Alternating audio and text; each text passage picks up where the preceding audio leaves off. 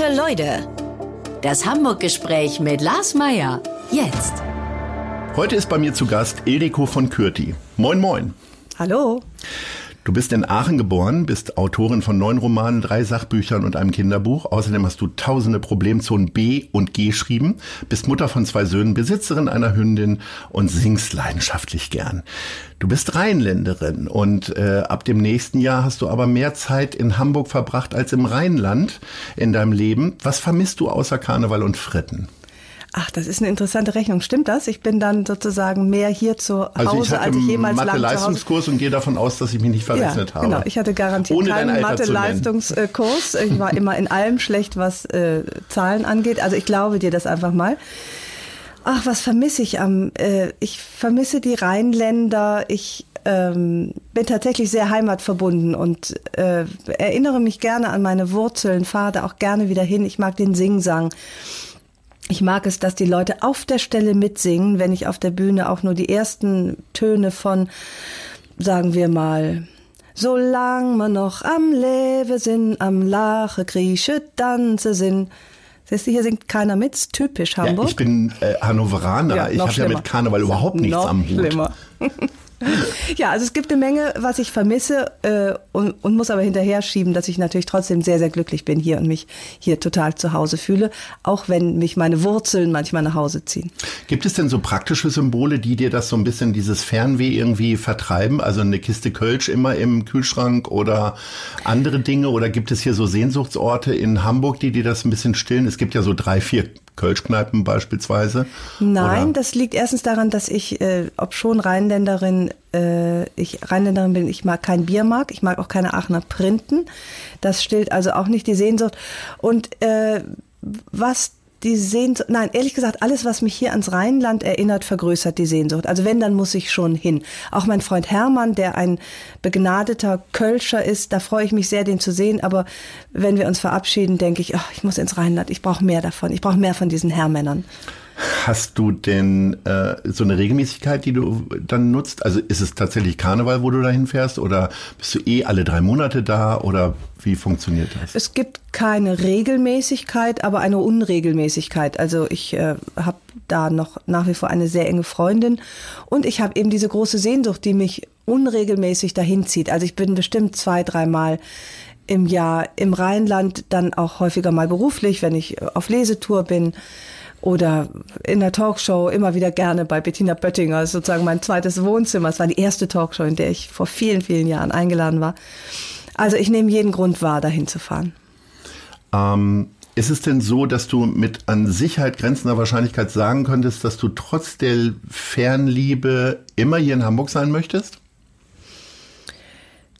Das kann ich nicht sagen. Also ich, gla- ich bin da ehrlich gesagt gerade so ein bisschen hin und her gerissen. Ich habe ja noch äh, auch noch eine Weile lang schulpflichtige Kinder, aber ich schließe es nicht aus, dass wenn ich ganz frei bin zu entscheiden, wo ich leben äh, möchte, dass dann Hamburg nicht die einzige Stadt ist, in der ich leben werde. Also ich könnte mir ein ganz gut vorstellen, mehrere zu Hause zu haben. Das wäre für mich eigentlich das Schönste. Ich bin nicht gerne auf Reisen, am liebsten bin ich zu Hause und deswegen ist es für mich optimal, mehrere Zuhauses zu haben. Hast du Das sowas strebe wie ein an. Ferienhaus Nein, oder so? Leider nicht. Das wäre auch für mich optimal.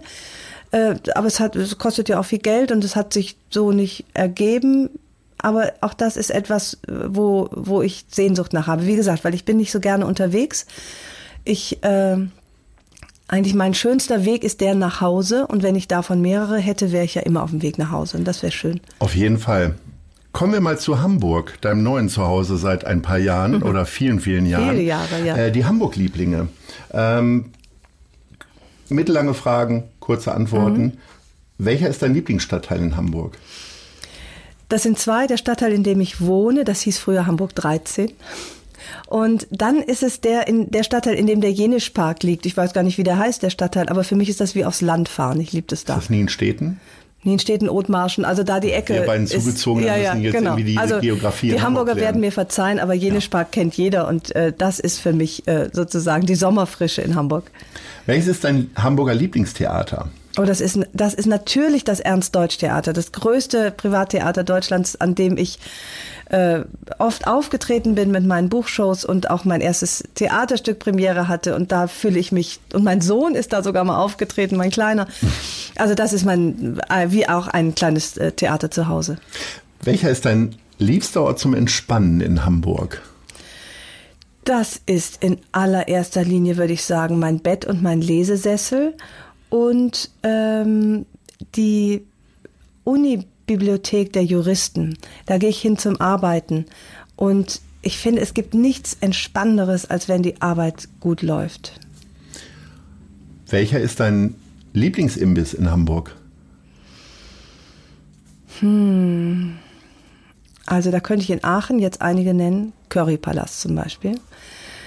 Oder das die Frittenbude in Laurensberg. Das Hamburg-Gespräch. Nicht das Aachen ja, ja, tut mir leid, nur sozusagen Imbiss ist für mich nicht typisch Hamburg, weil ich immer nur Fritten esse in Aachen. Ja. In Hamburg esse ich sehr gern und ich weiß noch nicht mal, wie das heißt, diese, diese Bowls. Und ich glaube, das heißt Hawaiian Bowl oder so, dieser ja. Laden äh, in der in Nähe der Isestraße. Tut mir leid, ich hätte jetzt gern bessere Werbung gemacht, aber ich hoffe, ihr findet es, Die googelt es einfach. Genau. Äh, welches ist dein Lieblingsgeschäft? Jetzt kannst du nochmal Werbung machen. Mein Lieblingsgeschäft, das ändert sich ja je nachdem, was ich einkaufen möchte. Das ist, da ist eine ganz existenzielle Frage. Also wenn ich Fische kaufen möchte, ist es natürlich Fische Schmidt, Grüße Herrn Tamaschke, ganz herzlich. Dann, wenn ich ähm, Bücher kaufen möchte, ist es jede x-beliebige Buchhandlung. Ich liebe Buchhandlungen. Wenn ich, äh, wie jetzt demnächst äh, oder jetzt der Fall gewesen, Schulsachen kaufen möchte, dann ist es die Papeterie Koch, wo es auch Spielwaren gibt und Bücher und wunderbare Sachen zu schreiben. Also darüber können wir jetzt eine ganze Sendung. Dann mag ich zum Beispiel gerne äh, äh, das Geschäft Dor am Eppendorfer Baum, da gibt es wunderschöne Kleider in meiner Größe. Da hängen die kleinen Größen auch nicht irgend, äh, nur draußen und die großen Größen ganz weit hinten. Du hast gesagt, ich soll kurz, äh, kurz antworten. Ja, ne? war jetzt das, verhältnismäßig. Ja, kannst du ja was rausschneiden. Wir, nee, hier wird nichts rausgeschnitten. Es bleibt alles drin und die, die Leute können dann jetzt eine Liste machen mhm. damit. Ähm, wo ich gerade hängen geblieben bin, ist, dass du in die Bibliothek der Juristen zum Arbeiten gehst. Ja. Sind denn, müssen die Romane denn so rechtssicher sein, die Behauptung, die du dort aufstellst? Ich habe oder? nur festgestellt, und ich glaube, dass das wahrscheinlich relativ vielen Müttern geht, dass ich mich sehr schlecht zu Hause konzentrieren und abgrenzen kann. Das heißt, sobald ein Kind irgendwo schreit, fühle ich mich entweder persönlich genervt, bedroht oder aber auf jeden Fall verantwortlich. Ich greife also ein, mische mich auch in jeden Streit ein. Ich kann nicht die Tür schließen und zulassen. Und deswegen habe ich irgendwann beschlossen, das muss anders werden. Ich brauche aber kein Büro, weil ich ja auch gar nicht telefonieren muss während der Arbeit. Und habe dann durch eine Freundin den Rat bekommen, geh doch in eine der Bibliotheken. Und äh, das ist an der Roten Baumchaussee, dieser Glas, sehr mhm. schöne Glaskasten, wo die Juristen dann sitzen, diese jungen Menschen, und entweder arbeiten oder auch gerne schlafen. Also die, die schlafen ja im Sitzen. Und das ist für mich sehr inspirierend. Also nicht inspirierend im Sinne von, ah, da komme ich auf Ideen, aber ich kann mich total konzentrieren, weil man nichts da machen darf. Man darf nicht die Bügelwäsche mitbringen, man darf nicht essen, man darf nur Klares trinken und damit meine ich keinen Wodka. Also da bin ich sehr fokussiert und das finde ich super. Für mich ein wirklich wunderbarer Ort. Du hast das so lässig gerade gesagt, dass die im Sitzen schlafen. Ich kann also weder in der Bahn noch im Flieger schlafen. Ich noch weniger kann ich mir vorstellen, dass ich mich an einen anderen öffentlichen Ort setze. Wie ist das denn mit dir? Also ich habe Flugangst. Ich schlafe garantiert nicht im Flieger. Ich äh, schlafe auch tatsächlich nur an aus, ausgesuch, ausgesuchten Orten, die äh, Bett heißen. Und tendenziell Wiederkernmatratzen die, haben. Die Bett heißen ja. und wo auch eine Decke, ich kann noch nicht mal ohne Decke schlafen. Also Interessant. Ja. Auch bei der größten Hitze, und wir haben ja diesen Sommer auch ein bisschen Glück gehabt mit der Hitze, ja, äh, ist es tatsächlich so, nach den Ferien wurde es heiß. Kann so warm sein und trotzdem habe ich eine, eine, dünne Decke ich, dabei. Ja, also und wenn es nur ein Laken ist, aber ich brauche etwas, um mich zu bedecken, weil ich sonst, sonst schaltet mein Körper nicht in Schlaf um. Dann denkt er auch, ist es hier Sonnenbaden oder was? okay. Ähm, wie sieht denn, wie muss ich mir denn die Arbeit an so einem Buch vorstellen? Du hast eine Idee, das ist ja mittlerweile auch ein sehr routinierter Vorgang. Ich habe ja schon gesagt, du hast neun Romane geschrieben. Gibt es so Rituale, wiederkehrende Geschichten neben der, neben dem Besuch der Bibliothek? Äh, hast du immer Schokoriegel dabei liegen oder äh, irgendwas anderes? Schreibst du das alles erstmal handschriftlich? Gibt es solche Leute noch? Oder direkt in den Laptop rein? Äh, es gibt bestimmt äh, Leute, die das handschriftlich Wolfgang machen. Job hat, glaube ich, sein Buch Jorup irgendwie Walser, die schreiben alles handschriftlich. handschriftlich. Das mache ich nicht. Ich schreibe direkt in den Computer rein. Ich hab, hatte früher Rituale. Äh, früher ging es nur mit Zigaretten, Alkohol, Kekse und zwischen nach den Nachrichten bis Harald Schmidt. Das war die Zeit, in der ich geschrieben habe. Ich glaube, mein erstes Buch, das hieß Mondscheintarif.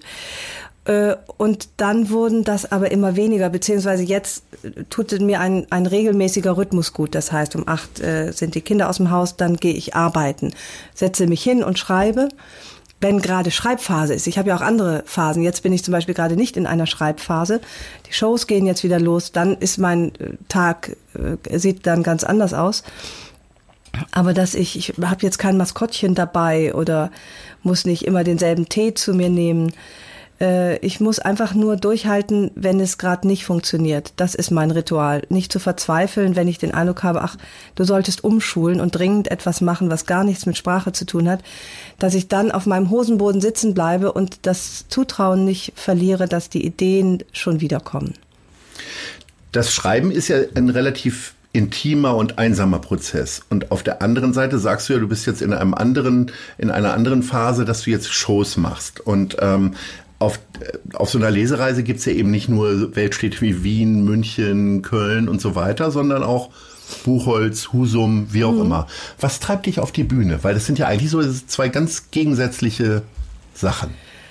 Ist das das Rheinische, Rheinländische in dir dann? Ja, äh, da habe ich wirklich zwei Herzen in meiner Brust. Ich glaube, was mich auf die Bühne treibt, ist die Angst, weil ich ein unfassbares Lampenfieber hatte, darf ich glaube ich mittlerweile sagen. Ich hatte so schlimm Lampenfieber, dass ich wirklich die ersten zehn Jahre ja überhaupt keine Lesungen gemacht habe. Vorlesen ist für mich die Hölle. Ich irgendwo rauszugehen und zu wissen, ich muss jetzt einen Text lesen, das kann ich nicht, vor lauter Angst. Fand ich im Unterricht schon immer schlimm, wenn ich vorlesen musste. Und aus dieser Angst und der gleichzeitigen Sehnsucht aber irgendwie mein Buch zu präsentieren und auf die trotzdem gibt es so eine Bühnensehnsucht, habe ich angefangen, mir eine Show auf den Leib zu schreiben, die nämlich keine Lesung ist, sondern ein gelesener Dialog.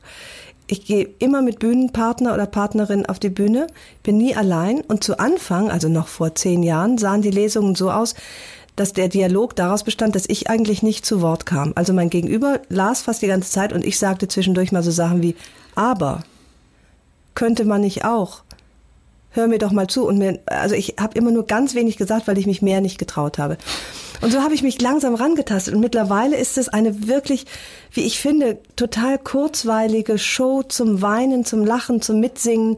Immer noch nach wie vor mit Bühnenpartner oder Partnerin. Ähm, weil da, da, da, dadurch, durch meine Angst ist so eine ganz eigene Form entstanden. Und äh, mittlerweile genieße ich das sehr. Ich habe immer noch Lampenfieber, aber ich bin ja nicht allein. Ich habe es mir so geschrieben, dass ich es mich, trau mich traue. Und ich glaube, dass das eine wirklich ganz besondere eigene Form der Buchpräsentation geworden ist. Immer mit Verkleiden, immer wie gesagt mit Se Gesang. Und das Schöne ist, ich singe ja gar nicht gut. Ich singe aber sehr gerne. Und dann dachte ich, das ist ja meine Show, kann ja wohl machen, was ich will. Und das muss auch gar nicht gut sein, weil die Leute wissen ja, ich bin keine Sängerin. Und das ist sehr äh, entlastend. Ich muss auch nicht schön sein. Bin ja kein Model. Und äh, das ist für mich immer ein total tolles Erlebnis, diese Shows zu machen. Ja. Du hast, ähm, wenn du schreibst, wirkt das so, dass du wirklich das mit Haut und Haaren ja vorbereitest. Also wahrscheinlich ja nicht nur aufgrund deiner journalistischen Wurzeln. Äh, für den Roman Sternschanze hast du eine Wohnung in der Schanze genommen. Äh, du bist jetzt für dein aktuelles Buch auf einer Krebsstation unterwegs gewesen. Ähm, das ist ja nichts wie vielleicht bei anderen Romanautoren, die sich einfach Kraft ihrer Fantasie einfach was runterschreiben, sondern hat auch viel mit Recherche zu tun und du erlebst teilweise ja deine Bücher. Ähm, ist es nicht manchmal auch wahnsinnig anstrengend? Oder überwiegt die Lust und die Neugier? Also ich finde, ich mache in der Regel Dinge, die ich gerne tue, immer schon mal tun wollte oder die mir nicht erspart werden. Ich wollte ja nicht immer schon mal gerne auf einer Krebsstation übernachten mit der besten Freundin, die schwer krank ist. Das war jetzt natürlich kein Traum von mir. Aber in diesem speziellen Fall sind wir uns einig geworden, diese Krankheit ist eine Tragödie und wir trotzen ihr etwas ab, nämlich eine Verwertung für das Buch. Äh, und das war für meine Freundin Jutta, der ich das Buch auch äh, gewidmet habe, war das ganz toll, weil sie sagte, wenn ich dann nicht mehr bin, und danach sah es aus, sie hatte äh, drei äh, Prozent Überlebenswahrscheinlichkeit mit Bauchspeicheldrüsenkrebs, dann ist dieses Buch noch da. Das ist wie ein Denkmal. Dann hinterlasse ich etwas. Und das war für sie, glaube ich, ganz schön, dieser Krankheit einen Sinn abzuringen. Und für mich natürlich ein Wahnsinnsgeschenk, das so nah begleiten zu dürfen. Das war also eine unfreiwillige Recherche. Ich hätte mir das lieber ausgedacht. Aber so habe ich natürlich Einblicke bekommen ins Kranksein, ins Kämpfen, ins Hoffen, ins im Krankenhaus auf das Ergebnis warten, was ich sonst nie äh, gehabt hätte. Also Recherche ist eigentlich eigentlich nicht so meins. Aber ehrlich gesagt ist mein Leben jetzt auch nicht so aufregend, als dass es genug hergeben würde für alle drei Jahre einen Roman. Da muss ich mir ganz viel ausdenken. Klar, es ist viel Ausgedachtes und ich muss einiges selber erleben und bei manchen Sachen sorge ich dann dafür. So wie ich, aber ich bin zum Beispiel für mein letztes Buch, Es wird Zeit, bin ich in mein Elternhaus zurückgekehrt, wo ich seit 30 Jahren nicht mehr war. Und ich habe die jetzigen Bewohner, die kannten mich noch von früher, gefragt, ob sie mir das Haus leihen für zwei Tage und eine Nacht. Und das war ein unfassbares Erlebnis. Das hätte ich wohl, das habe ich nicht fürs Buch gemacht. Aber natürlich war das fürs Buch eine, eine Goldgrube an Erfahrungen, an Zuständen, an Gefühlen, was ich alles ausschlachten konnte. Und insofern suche ich manchmal schon das Abenteuer, also was für mich Abenteuer ist, äh, im Hinblick auf Verwertbarkeit. Weil mein Leben einfach sonst auch relativ langweilig ist, so wie das Leben ja von den meisten Leuten. Das war ja nicht. Auf jeden Fall, ja. Ähm, Gibt es denn da sowas noch am Horizont, wo du sagst, dem will ich mich auch nochmal aussetzen? Du hast ja von Flugangst gesprochen. Äh, würdest du einen Fallschirmsprung machen für, für ein Buch? Oder also es ist ja auch immer ein bisschen über Grenzen gehen, auch mal aus seiner Komfortzone äh, herausgehen. Gibt es da noch so absurde Ideen? Mm, also ich neige nicht zur absurden Idee und ich neige aber zur großen Angst und meine mhm. Komfortzone endet ja auf der nächsten Straßenseite. Deswegen muss ich mich nicht, also Fallschirmsprung definitiv nein. Mhm. Aber was ich jetzt gerade plane und was für mich nicht angstbesetzt ist, aber doch totales neues Terrain, was ich, was ich kennenlernen will, ist, dass ich ein, äh, mein nächstes Projekt ist ein Tagebuch, also ein Es wird Zeit Tagebuch mit vielen leeren Seiten, wo ich Frauen dazu zwingen möchte, endlich zu schreiben und ihre Stimmen zum Klingen zu bringen auf Papier, weil ich das für so einen Segen halte, sich die eigenen Gedanken anzuschauen, wie sie Formen annehmen auf Papier. Da sind auch Texte von mir drin und es gibt so Ausflüge ins Digitale. Also ich werde eine Miniserie Podcast machen. Es wird Zeit Frauenstimmen. Ähm, ich werde ein paar YouTube-Videos machen. Äh, es gibt dann die Kolumne in der Brigitte dazu. Also es wird so eine, es wird Zeitfamilie, was mir total am Herzen liegt, weil ich immer mehr und ich habe den Eindruck, dass das vielen Frauen so geht in meinem Alter. Ich so eine Warmherzigkeit gegenüber, wachsende Warmherzigkeit gegenüber Frauen empfinde und das dringende Bedürfnis, eine Gemeinschaft zu schaffen und, und Unterstützung zu bieten und auch zu suchen, Ermutigung. Und das ist äh, praktisch mein nächster Ausflug ins Digitale und dann werde ich auch hier irgendwann mal sitzen und eine, einen weiblichen Gast willkommen heißen. Und äh, das, das ist jetzt mein ins gerne Experiment. auch hier bei den guten Leuten. Ja. Sehr gerne.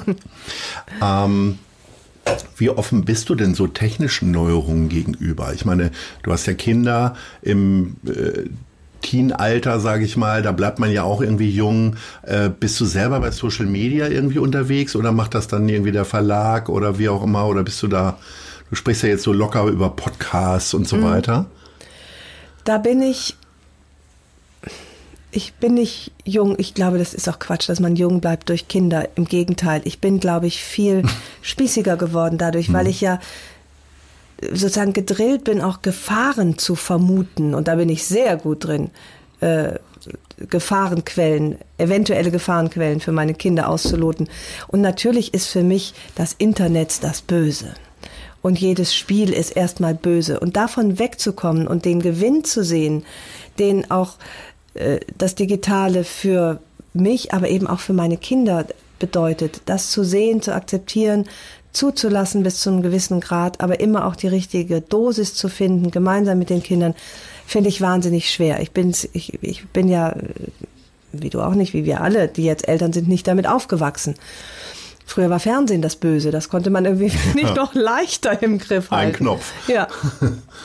Und damit hadere ich, nähere mich dem an, bin jetzt wieder bei Instagram, bemühe mich da auch, daran Spaß zu haben. Und ich bemühe mich, Spaß zu ja, haben. Ja, weil auch das ist, äh, ich merke ja, wie viel Zeit das frisst hm. und Aufmerksamkeit und Konzentration äh, auffrisst. Gleichzeitig möchte ich aber für mein Projekt auch greifbar sein und den und eine Gemeinschaft aufbauen, auch auf diesem Kanal. Und ich versuche, das so zu sehen, dass es mir Spaß macht, dass ich denke, nicht so, oh, ich laufe ja nur noch durch die Gegend und denke, was könnte ich posten, sondern dass ich sage, ich laufe durch die Gegend und sehe ganz andere Sachen und sehe Zusammenhänge, die vielleicht lustig sein könnten in einem Post. Ich poste ja nicht nur Bilder, ich versuche ja, äh, ich bin ja eine Frau des Textes und äh, versuche also jetzt oft eine gute Verknüpfung zwischen dem, was ich sehe und dem, was ich dazu sagen könnte, zu sehen und versuche das als Be Bereicherung wahrzunehmen. Und muss mich dann aber sehr an die Kandare nehmen, zu sagen, abends im Bett wird gelesen und nicht übers Handy gewischt und äh, mal gucken, was Verona Pot macht. Das fällt mir schwer. Ich bin da schon auch suchtaffin bei allem, von Chips bis Internet, äh, Instagram. Äh, du folgst. Verona Pot auf Instagram? Selbstverständlich. Ja, ja, warum? Weil ich finde, dass sie eine, ein Phänomen ist, was mich interessiert, wie mich alle Frauen interessieren, die, die, die, äh, die irgendwie sich mutig selbst erfinden und aus dem, was sie haben oder auch nicht haben, und ich meine es nicht abwertend, äh, äh, ein, eine, eine äh, sich, sich selbst erfolgreich machen. Das finde ich. Ja, in der Wirtschaft würde man ja bei ihr vielleicht sagen, das Minimum-Maximum-Prinzip. Also sie hat ganz wenig Talent im Singen gehabt, so ist sie ja eingestiegen, mhm. hat jetzt auch nicht so viel Talent gehabt beim Moderieren, äh, hat aber irgendwie sicher auch tatsächlich als Phänomen jetzt schon wahrscheinlich 25 Jahre ja. in der Öffentlichkeit gehalten. Also davor habe ich allergrößten Respekt, auch wenn das jetzt vielleicht inhaltlich nicht das ist, was mich anspricht, aber die Idee dahinter, die Konsequenz, die Disziplin, äh, sich zu so einer Marke zu machen, ohne jetzt äh, eine Professur in Astrophysik zu haben, also ohne sozusagen ein Thema zu haben, mhm. äh, mit dem man rausgeht, finde ich toll. Mhm. Oder ähm, zumindest finde ich es interessant äh, ja, doch. Und Respekt einflößend. Mit wie viel Gelassenheit gehst du an neue Projekte ran? Also wenn man so viel Erfolg hat, über sechs Millionen Bücher verkauft hat, könnte ja sich auch einstellen, dass man sagt, ist mir jetzt echt egal, ich äh, mache das jetzt so. Hast du, also, aber es trotzdem geht natürlich nicht der Ehrgeiz verloren, weil man will ja trotzdem die Sachen gut machen. Aber gibt sowas, kommt so ein Begriff wie Schreibblockade bei dir noch vor? Ich habe immer wieder Schreibblockaden, ähm, die hatte ich aber auch schon immer. Die hat auch jeder Mensch, der schreibt. Der sitzt dann mal da und sagt, oh, jetzt fällt mir gerade nichts ein. Ich habe die zum Glück nicht über Monate oder gar Jahre. Das gibt es ja auch bei Schriftstellern. Das ist natürlich eine Katastrophe. Ähm, ich habe, glaube ich, eine ganz gute Gelassenheit, wenn ich ein Buch beginne oder ein Projekt. Weil ich äh, versuche, meine Zielgruppe letztlich auszublenden. Also ich versuche nicht für, für Leserinnen zu schreiben, sondern ich horche in das, was aus mir rauskommt. Äh, und das sind oftmals ganz überraschende Sachen, weil ich finde wirklich, Schreiben ist ein Segen. Das Schreiben erschließt einem Gedanken, auf die wäre man durch pures Denken nicht gekommen. Und äh, darauf kann ich, konnte ich mich bisher verlassen. Und beim letzten Buch war das zum Beispiel so, dass ich das angefangen habe, also es wird Zeit, ich wusste schon, das muss ein bisschen ernster werden. Ich war aber noch nicht sicher, wie. Und ja, irgendwie eine Krankheit muss mit rein. Und ich habe das angefangen. Die ersten Seiten sind wie alle anderen Bücher auch. Bisschen slapstickhaft beginnt es auf dem Friedhof. Und dann. Da spielte deine Freundin noch gar keine Rolle? Das ist die Krankheit quasi in dem Prozess entstanden, oder? Ich glaube ja. Also ich wusste, es muss ernst werden, aber dass die Ernsthaftigkeit auch in mein Leben in dieser mhm. Form kam, das kam dann praktisch. Aber die ersten Seiten, ich war unentschlossen auf den ersten Seiten. Was kann ich meinen Leserinnen zumuten an Ernsthaftigkeit und an Nachdenklichkeit? Und dann gibt es wirklich einen Punkt in, äh, auf den ersten Seiten, das sehe ich, wo ich mich entschieden habe und sage, nee, jetzt verstecke ich mich nicht mehr hinter Klischees. Ich mache nicht mehr jeden Witz. Ich mute euch jetzt zu, dass es weh tut. Und ich mute euch zu, mit mir nachzudenken über wirklich schmerzhafte Dinge und ich mute euch zu, mit mir Abschied zu nehmen und auf, auf äh, neue, auf, auf eine andere Form der Reise zu gehen. Und das war genau, ich hatte wahnsinnige Angst, dass meine Leserinnen das nicht mitmachen. Ich wusste das ja nicht, ob die das von mir annehmen. Das sind, ist wirklich ein trauriges Buch, streckenweise. Sehr, sehr traurig. Ich saß ja in der Uni, hab nur geweint. Gucken schon immer. Entweder ich lache oder ich weine. Dachte, du wärst durch irgendeine Prüfung gefallen. Ja, womöglich. So. Naja, das können Sie schon denken, dass ich jetzt keine blutjunge Juristin bin. Äh, und das, ich bin so froh, dass ich da ganz nah an mir selbst geblieben bin. In dem Moment habe gesagt, ja, ich mute euch das zu. Geht mit mir oder bleibt weg. Und es war so, als hätten die Leserinnen drauf gewartet. Dieses Buch ist das erfolgreichste Hardcover, was ich je gemacht habe, weil ich mich entschieden habe, ganz bei mir zu bleiben und und äh, dieses auch das Klischee von mir, was man hat, ahaha, ja leichte Sommerlektüre, das bin ich nicht. War ich im Übrigen auch nie, aber jetzt bin ich es erst recht nicht mehr. Und das war ein äh, Schritt, der sich für mich charakterlich ausgezahlt hat und aber tatsächlich auch für meine Karriere, weil es hat, äh, ich bin jetzt auf einem anderen Weg und die kommen mit und das ist großartig. Jetzt kommen wir vom schweren Buch zu leichten Fragen von den anderen Leuten. Oh ja. Ich spiele die dir mal vor. Mhm. Der erste. Hallo, Frau von Körti. Hier ist Sven Ebert, Center Manager des Einkaufszentrums Mercado in Altona. Ich würde gerne von Ihnen wissen, wen Sie am liebsten zu einer Einkaufstour mitnehmen würden. Im Mercado oder Nein, zum das, nö, da kann man auch andere Läden nennen, aber natürlich auch Mercado. Nee, Gibt es jemanden, wo du sagst, das mal mit der bummle ich am liebsten durch die Gegend und shoppe oder so? Wahrscheinlich ja nicht mit dem Mann oder den Kindern, ne?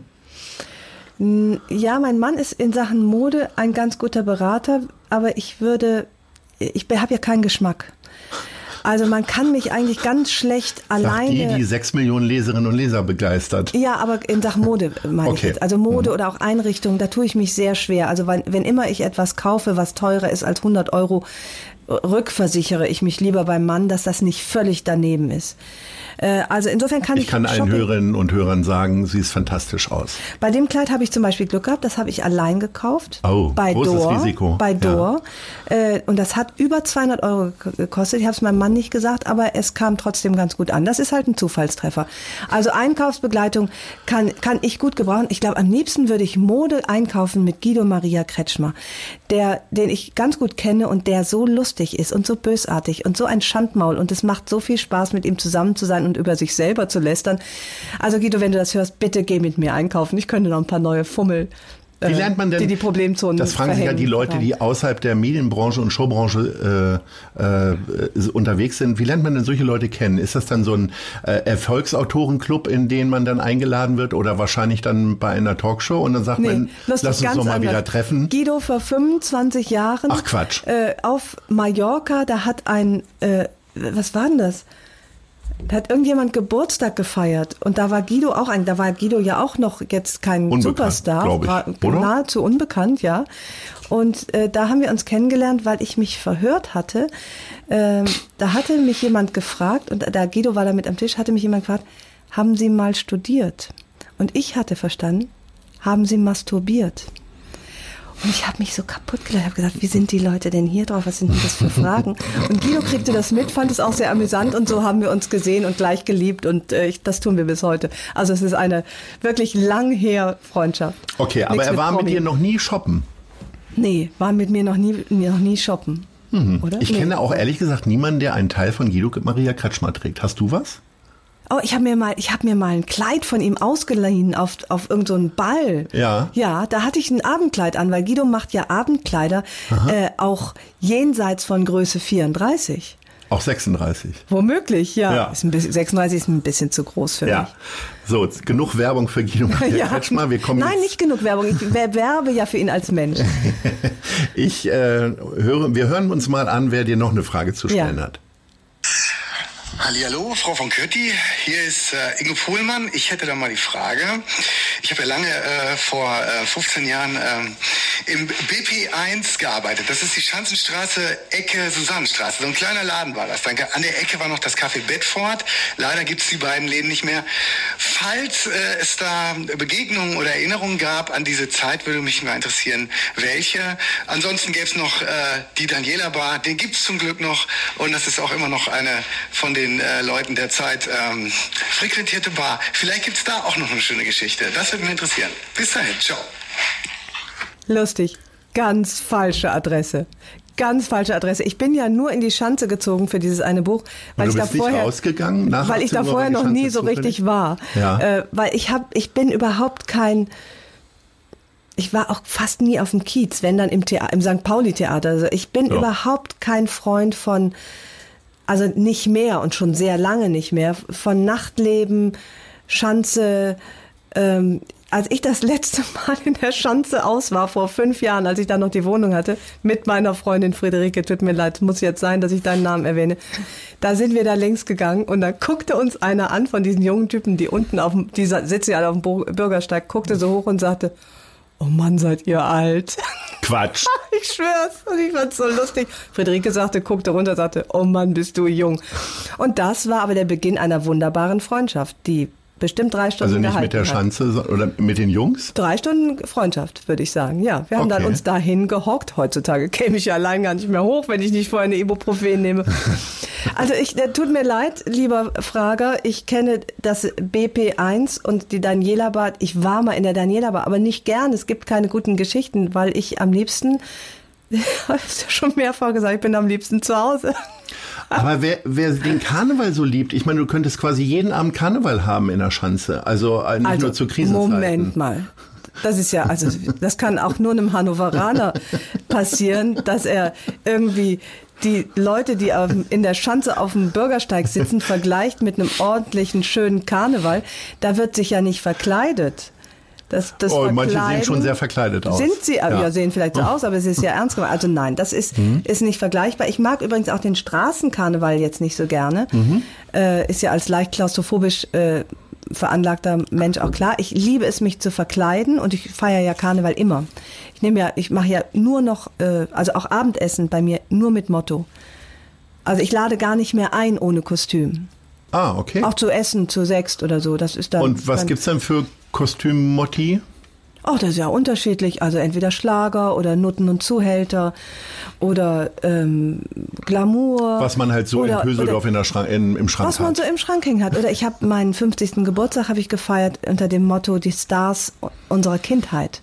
Oh. Das war toll. ja, wie oft kam Pippi Langstrumpf? Pippi Langstrumpf waren zwei, drei da. Es waren sehr viele Agnetas, also aber Oh, waren ja, natürlich. komplett vertreten. Star Trek, Star Wars, ganz viele. Äh, Ich bin als Nena aufgetreten, habe selbstverständlich auch gesungen. Das ist mein Geburtstag. Ihr könnt, da wird jetzt einfach gesungen. Und äh, das war super. Wie gesagt, also äh, mich verkleiden. Was hast du von Nena gesungen?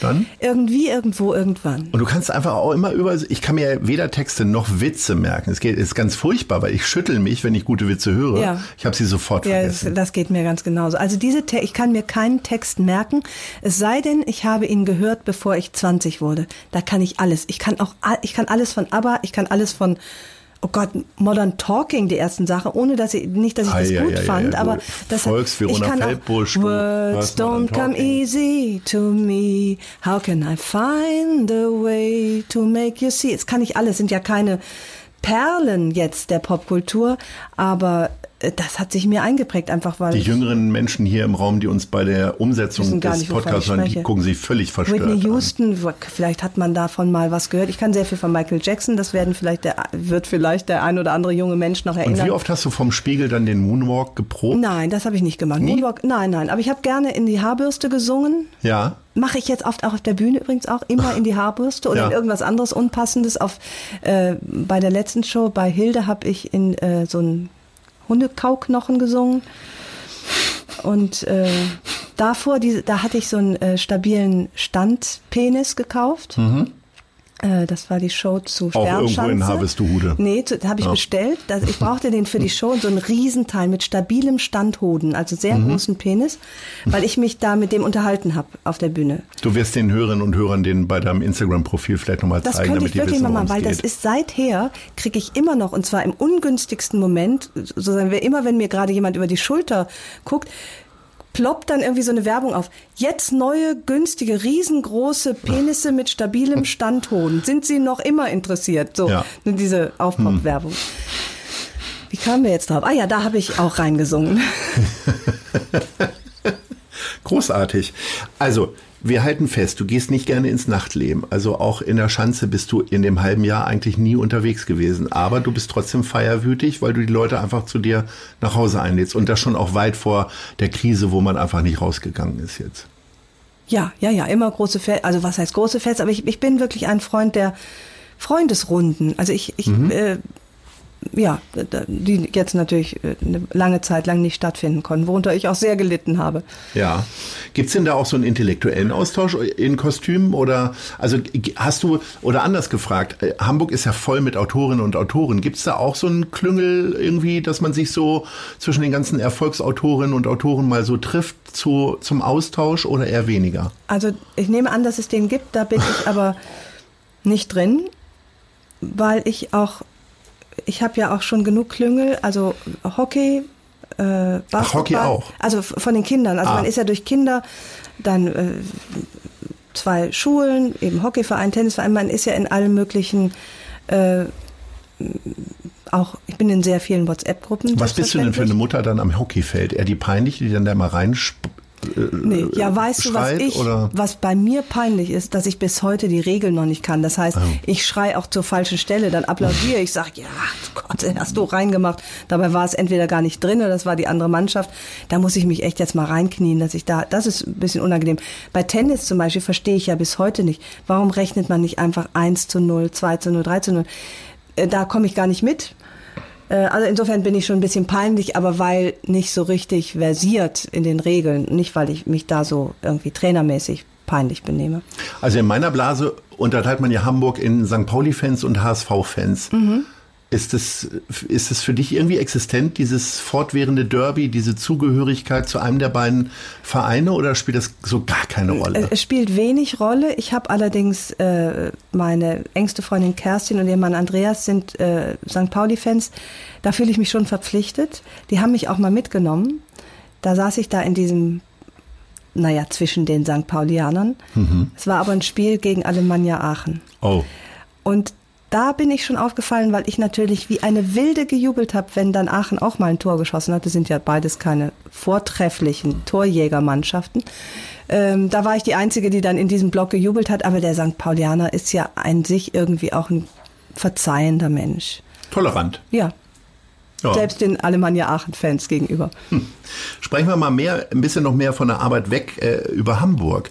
Gibt es so einen Stadtteil, der dir total fremd ist? Also ich habe das Gefühl, ich bin ja seit äh, sehr langer Zeit schon hier, 24 Jahren. Äh, es, ich habe immer noch totale Schwierigkeiten mit dem Speckgürtel. Ich weiß manchmal, also jetzt mittlerweile weiß ich, wo Ahrensburg ist, aber sowas wie Neugraben und so, keine Ahnung. Und ich habe auch immer das Gefühl, so alles rechts der Alster, Barmbek und so, da bin ich eher ähm, orientierungslos.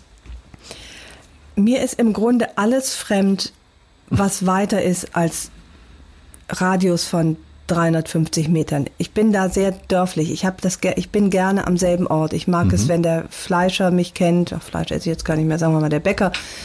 Ähm, also ich, ich bewege mich nicht gerne weit weg. Ich habe allerdings durch meine Tätigkeit als fahrende Mutter in Sachen Hockey, ich erwähnte das ja schon, lerne gutes ich jetzt Navi mal, hoffentlich. ein gutes Navi und lerne jetzt natürlich mal so die eine oder andere Schule kennen, Sportplatz, das finde ich auch ganz schön.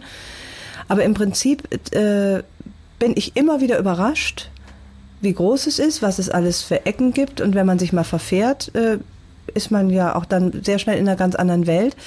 Aber ich bin, ich brauche die Großstadt nicht. Also ich mache mir jede Stadt klein. Das habe ich, als ich in München war, gemacht, in Aachen gemacht, dass ich, äh, ja, ich mache mir die Großstadt klein, indem ich mich sehr auf den Ort und den Umkreis fokussiere, in dem ich lebe. Wie sieht denn deine Hamburg-Karriere in Wohnorten aus? Oder bist du immer so da im Bereich Püsseldorf, Eppendorf gewesen? Total. Ja? Ich habe angefangen mit einer winzigen, wunderschönen Wohnung in der Löwenstraße in Eppendorf, Sehr schön. wo ich einfach gelandet, also da kannte ich, wusste ich nichts über Hamburg und das hat sich, keine Ahnung, über den, ich glaube damals über Gruner und Jahr, wo ich ja zur Journalistenschule Über gegangen den bin. legendären grünen Dienst. Über den, ne? kennst du den grünen ja. Dienst? Ja, ja, es war so ein grünes Faltblatt. Hat man Wieso kennst du todsicher? Ja. weil ich früher auch als Journalist gearbeitet Warst du habe. bei Gruner und Jahr auch? Ich habe für Gruner und Jahr gearbeitet, war nie da der direkt grüne fest. Dienst, jetzt wurde- und ich ich, finde, es müsste es wieder geben. Ich habe schon so häufig mit Gruner und Jahr Mitarbeitern gesprochen. Den gibt's nicht Jetzt mehr. natürlich Nein, nicht mehr. natürlich nicht weil man da todsicher die besten Wohnungen bekommen hat, weil Journalisten natürlich immer mal wieder weggezogen Ja. sind.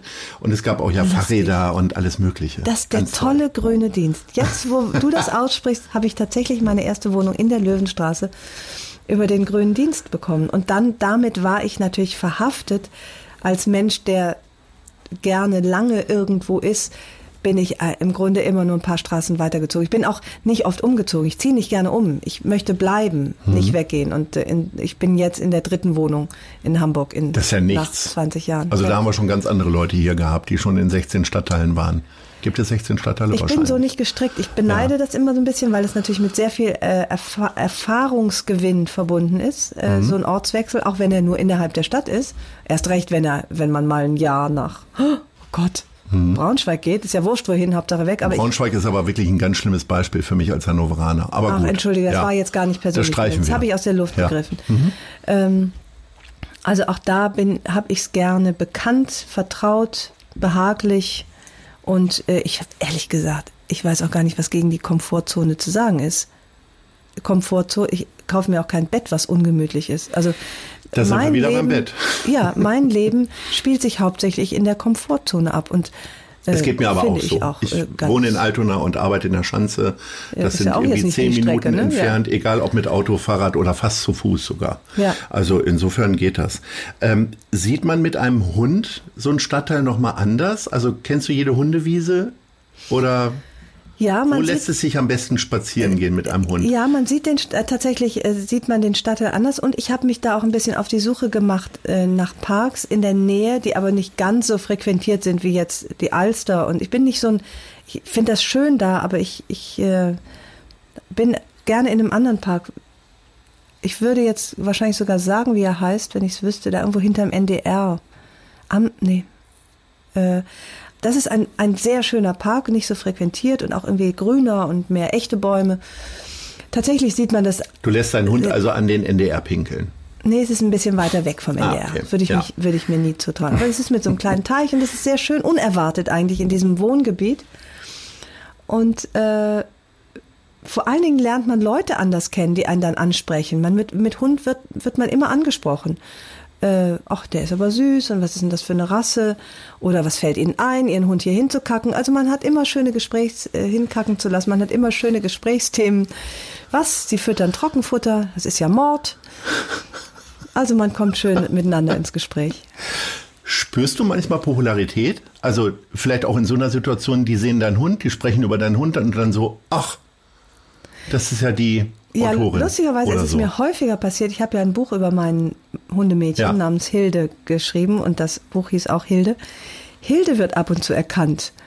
Äh, Also das ist mir tatsächlich mehrfach, mehrfach dass einer sagt, "Oh, ist das nicht die Hilde? Und dann so der, geht so der Blick an der Leine an mir hoch und dann, ach, dann sind Sie ja wahrscheinlich. Also, dass ich anhand meines Hundes erkannt werde, ist äh, ein paar Mal passiert.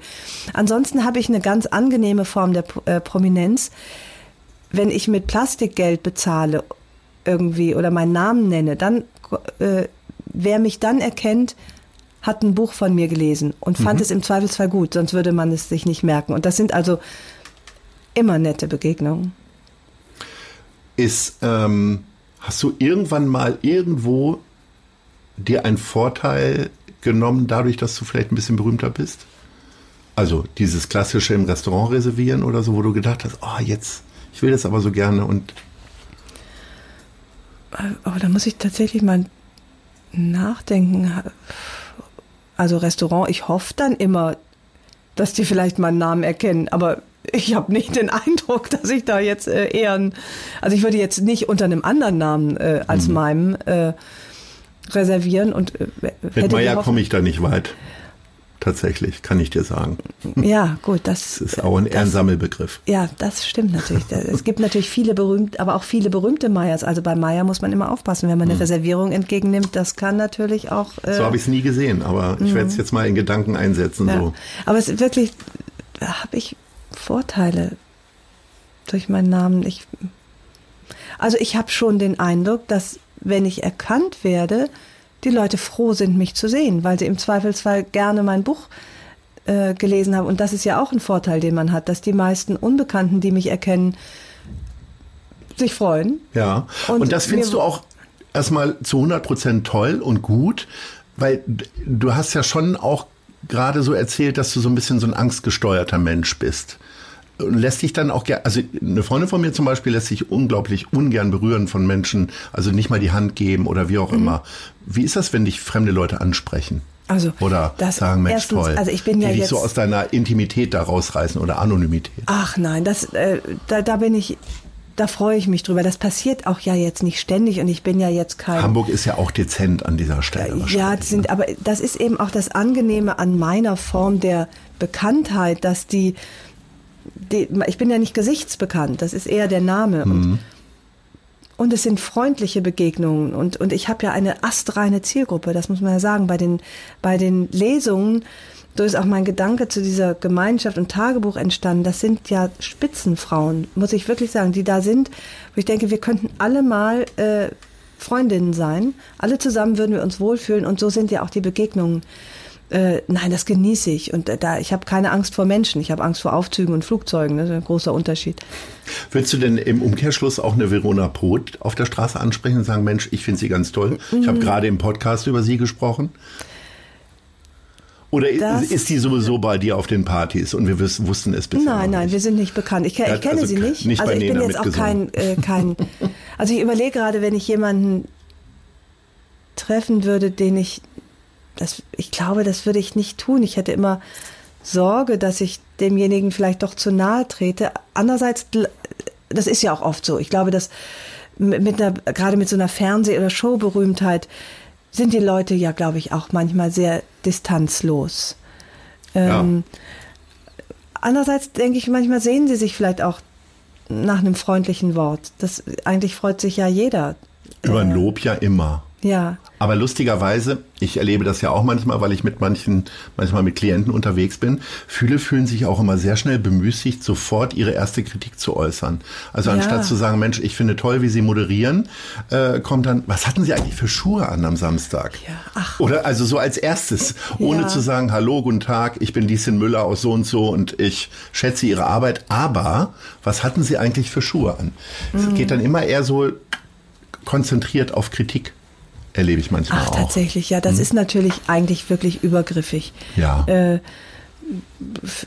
aber ist jetzt auch nicht der Normalfall, aber wahrscheinlich bei dir sowieso nicht, weil kommt ja jetzt nicht jeder mit einer Buchrezension um die Ecke dann, ne?